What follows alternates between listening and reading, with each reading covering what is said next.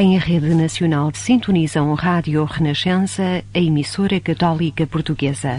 No dia 1 de janeiro de 1937 começam as emissões diárias da Rádio Renascença em ondas médias e ondas curtas. Nesse mesmo ano é criada em Portugal a Mocidade Feminina e há um atentado falhado contra Salazar em plena cidade de Lisboa.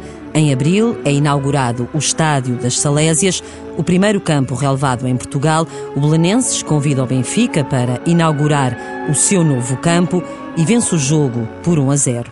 Em Espanha, no mês de abril, a Força Aérea Alemã bombardeia a cidade de Guernica. O ataque aéreo durou três horas. Morreram mais de 1.600 pessoas. Nesse mesmo ano, Picasso pinta o quadro que mostra o sofrimento da população de Guernica.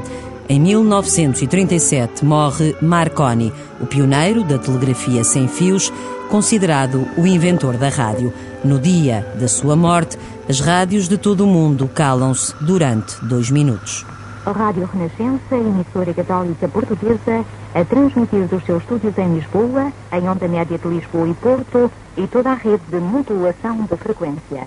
20 anos depois, Aurélio Carlos Moreira entra na Renascença no programa Diário do Ar. Nós estreávamos, tentávamos estrear os discos de maior sucesso que chegavam, principalmente os grandes artistas do rock, uh, Elvis Presley, depois outros, o Paul Anka, o Pat Boone, a Brenda Lee, a nível de estrangeiros. Apoiávamos também todos os novos valores que iam surgir, eh, surgindo em Portugal. A Renascença organizou um concurso com essa finalidade, chamado Os Caloiros da Canção.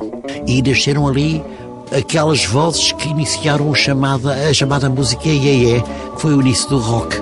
O Daniel Bacelar. A primeira vez que eu olhei para ti, senti que este amor era novo para mim.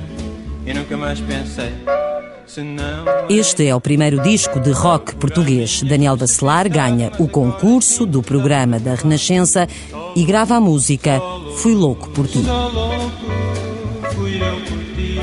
Em 1958, no dia 25 de junho, a Renascença emite um programa que fica na história da rádio. A invasão dos marcianos. Um programa radiofónico de ficção científica. Estava na rádio e tive um papel muito pequenino, a convite do Matos Maia, porque a ideia foi do Matos Maia, um grande profissional, aliás, também foi locutor da Rádio Renascença.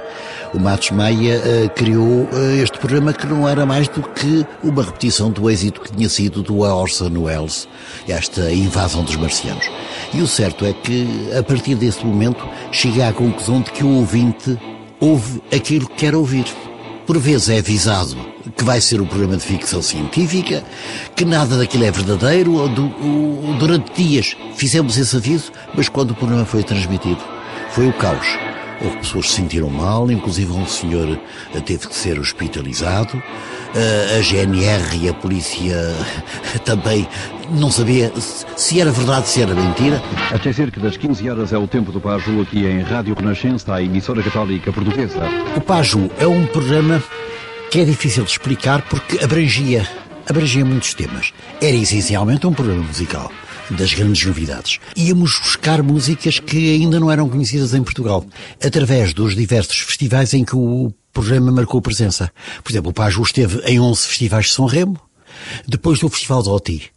Foi o único programa que acompanhou o Festival de Oti, que tinha apenas uma coisa parecida com 8 milhões de espectadores. Aurélio Carlos Moreira faz de tudo na rádio. É responsável pelo primeiro programa das madrugadas. Acompanha várias campanhas eleitorais e integra a primeira equipa da Bola Branca. No dia 30 de abril de 1984, está na volta ao Algarve em bicicleta é o primeiro a dar a notícia. Podemos informar os nossos ouvintes que Joaquim Agostinho vai seguir de ambulância para Lisboa devido a ter sido no hospital de Faro indicado aos responsáveis sportinguistas que o corredor leonino sofre de uma fratura craniana. Mas há outras histórias que fazem parte da história da rádio no tempo da censura. Havia um disco de um grupo espanhol chamado Los Tamara, intitulado Pide, Pede. a canção 100% romântica. E eu, como gostava muito do disco, e acho que as ouvintes também gostavam, abusava da transmissão. Então um colega da rádio, que era inspetor da PID, e chegou-se ao pé de mim e disse, toma cautela, que eles andam com o olho em ti. Mas é, diz que tu os andes a gozar. Depois que estás sempre a pôr quase todos os dias. Pide, pide, pide. E então, julgo que és tu na brincadeira a gozar com eles. Acho melhor diminuir a transmissão.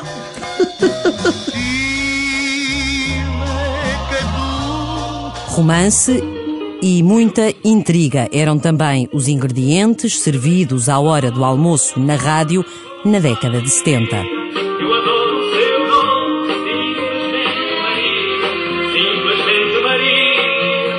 Música do Simplesmente Maria, o folhetim radiofónico de maior sucesso de todos os tempos.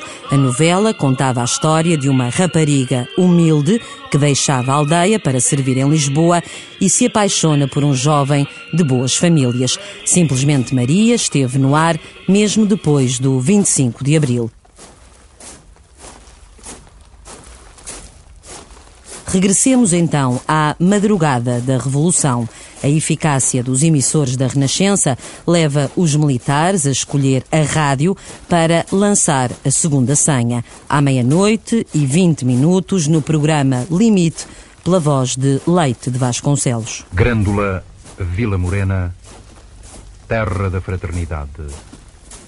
O povo é quem mais ordena dentro de ti, ó cidade. Grândola Vila Morena, terra da fraternidade. A revolução está na rua. Um ano depois, em maio de 75, os estúdios de Lisboa da Renascença e o centro emissor da Buraca são assaltados e ocupados. Há funcionários da Renascença que chegam a ser presos e acusados de participação em tentativa de golpe de Estado.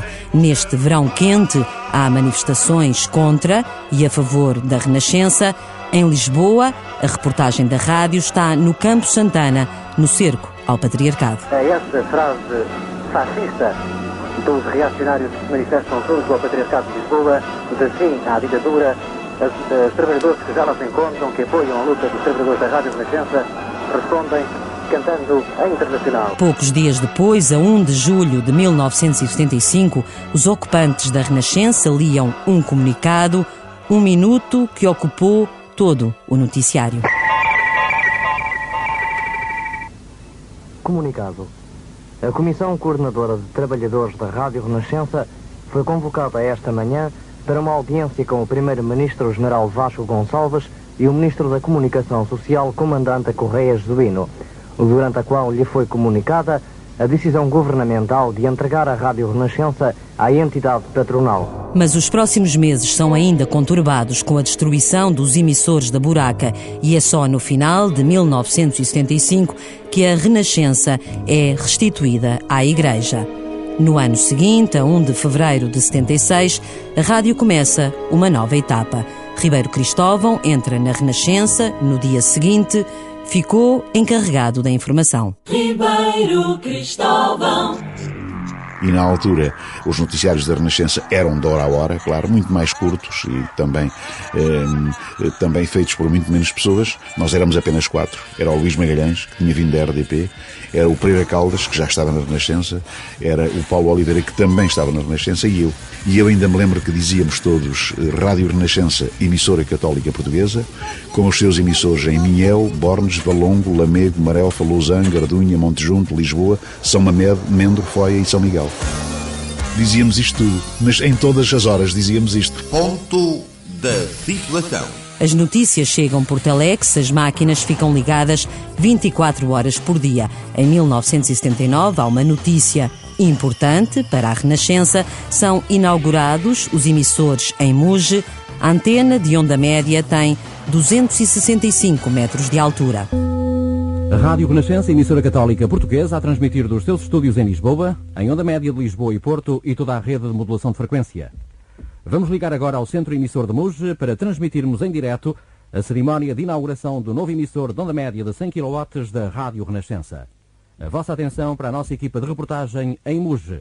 Alô, Ribeiro Cristóvão. Estamos já com o helicóptero à vista, o helicóptero da Força Aérea, que vai instalar, portanto, a última secção de 7 metros e meio, e lá em cima, na torre, que agora tem, portanto, 200... Lembro-me porque foi um dia histórico também para todos nós. Eh, não era apenas inaugurado o emissor com uma potência fantástica de 100 kW, a melhor da Europa, e que tinha também a antena mais alta da Península Ibérica, onde havia aqui uns eh, aventureiros, pelo menos dois, da família Diogo, que subiam mesmo ao topo para, às vezes, fazer algumas reparações. Um ano depois, em 1980, Ribeiro Cristóvão e Artur Agostinho criam o primeiro programa de desporto na rádio, a Bola Branca. Bola Branca, milhões de ouvidos à escuta.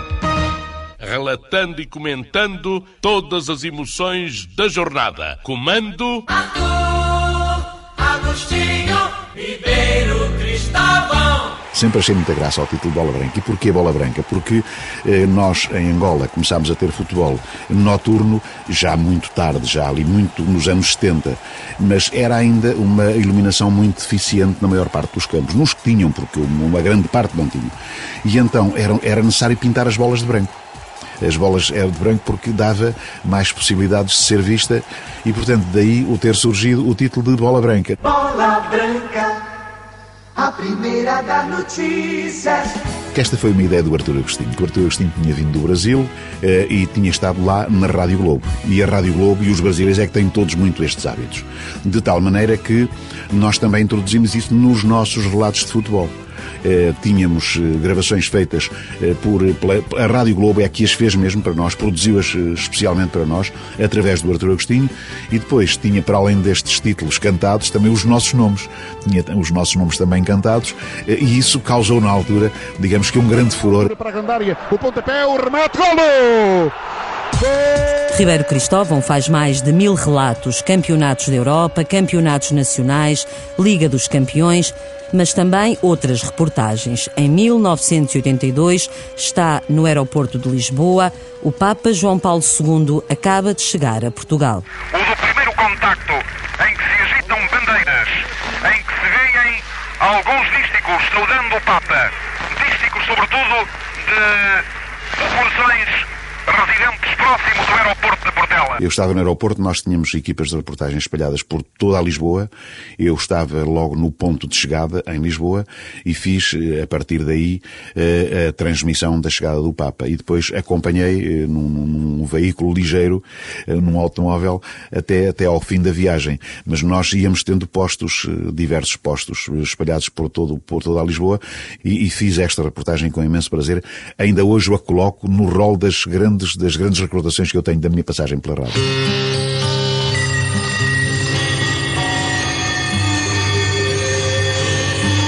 Despertar.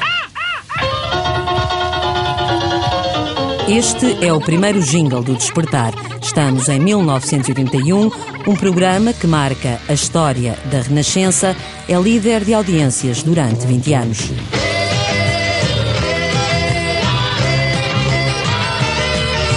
O despertar veio romper certas barreiras. Eu, quando começo o programa, o programa das tradições anteriores da manhã tratava o ouvinte, o estimado ouvinte, caríssimo ouvinte, senhor ouvinte, o senhor, o rádio ouvinte.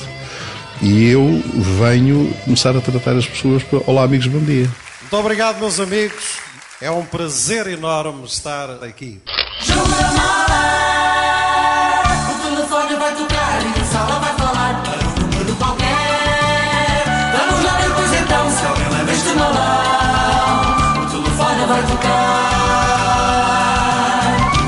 Estamos a ligar. Ainda hoje é uma coisa impressionante. Eu às vezes vou na rua e passam miúdos, porque têm 20 e tal anos, e digo assim, mas estes miúdos, e eles sabem a cantiga porque ouviam muito pequeninos, ou os pais eh, cantavam-lhe ainda hoje. E sabem isso. Portanto, o jogo da bala é um fenómeno de que, de que a Renascença não se livra, ainda bem, e eu também. O jogo em si, este jogo não é original. Era um jogo francês, Le, le Jeu de la Valise, penso eu que seria assim, e, e foram comprados os direitos para Portugal, pertencia à RTL, este concurso, mas em Portugal teve muito mais êxito que em França. Jogar era uma coisa que se jogava em casa, que era um monopólio ou outras coisas, ou jogava-se nos casinos, ou jogava-se quando se estava em brincadeira com os amigos. Pela rádio, não muito. Então vamos a isso. Isto foi um êxito terrível. Ainda por cima, quando coloca o ouvinte naquela posição espetacular que é estar em casa, não ter de fazer nada, o seu telefone tocar, e se ele estivesse a ouvir a emissão e soubesse a frase que nós tínhamos dito e a importância e dinheiro certinha que nós lá tínhamos, ganhava e era dele. É, isto teve uma influência em audiências que, que você imagina e sabe.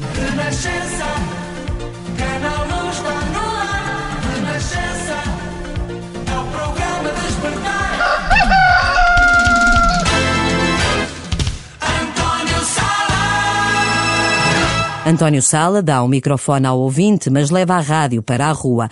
O despertar percorre todo o país, passa a fronteira, anda de avião e vai até ao fundo do mar. E nós estamos em direto do Chiado do Grandela. Mais uma vez, o despertar num país, e neste caso na África do Sul. Voamos para Venezuela, voamos para Caracas, vamos num avião, num Lockheed da TAP Air Portugal. Encontramos-nos na base naval do Alfeite, estamos atracados ainda, nós estamos abaixo do nível do mar. O submarino Albacora da Armada Portuguesa. Um abraço para ti e parabéns por esta ideia original. Isto é rádio. O primeiro despertar ao vivo que acontece, acontece no Parque Eduardo VII. E o segundo acontece na montra do Grandela, em que cá fora foi uma coisa perfeitamente incrível. E, e, consegui fazer uma coisa muito interessante porque a RTP, na altura, única estação, estava a começar a fazer ensaios de, de uns programas matinais que não existiam. E o Raul Durão monta ali as suas armas e bagagens e faz transmissão direta do Despertar ao Vivo. O Despertar ao Vivo ganhou tal importância que, por exemplo, só para lhe dar um exemplo, o Despertar ao Vivo do Rocio ou do Campo Pequeno é transmitido pela RTP, é transmitido pelos nossos emissores do canal Renascença, a que se junta na sua transmissão a RFM. Uh, no Recife, por exemplo, uh, o Rui Veloso fazia anos nesse dia, fazia 33 anos, e estreia em absoluto uma canção. Nesta transmissão direta que nesta altura se está a fazer também através da RFM, juntamente com o canal 1 da Rádio Renascença, no programa Despertar, neste especial do Rocio. Uh, o Rui Veloso vai nos apresentar hoje, em primeiríssima audição a nível nacional, uma das canções do próximo álbum. Um álbum que sairá precisamente daqui a dois dias, no dia 30, e que será um assinalar também de mais um aniversário do Ruizinho. Quantos anos é que vais fazer? Uh, 21. 21. Sim, senhor. Portanto, ele fez 21. Fizeste 21 há quantos anos? há 12. há 12. Olha, como é que se chama a canção que vamos ouvir, Rui? Uh, Chama-se Paixão segundo Nicolau da Viola. Rui Veloso e a sua banda.